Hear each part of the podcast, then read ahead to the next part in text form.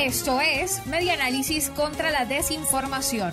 Compartimos noticias verdaderas y desmentimos las falsas.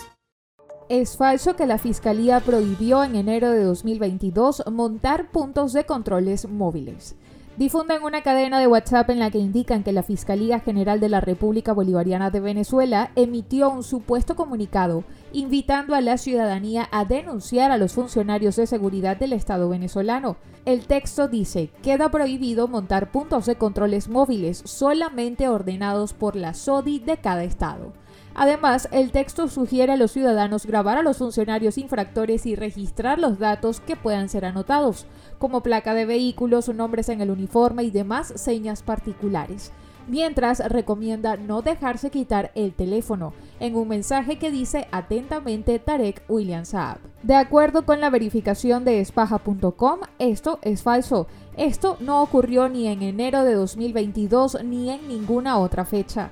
El presunto comunicado de la Fiscalía de Venezuela para acabar con la instalación de alcabalas rueda por WhatsApp al menos desde junio del año 2021.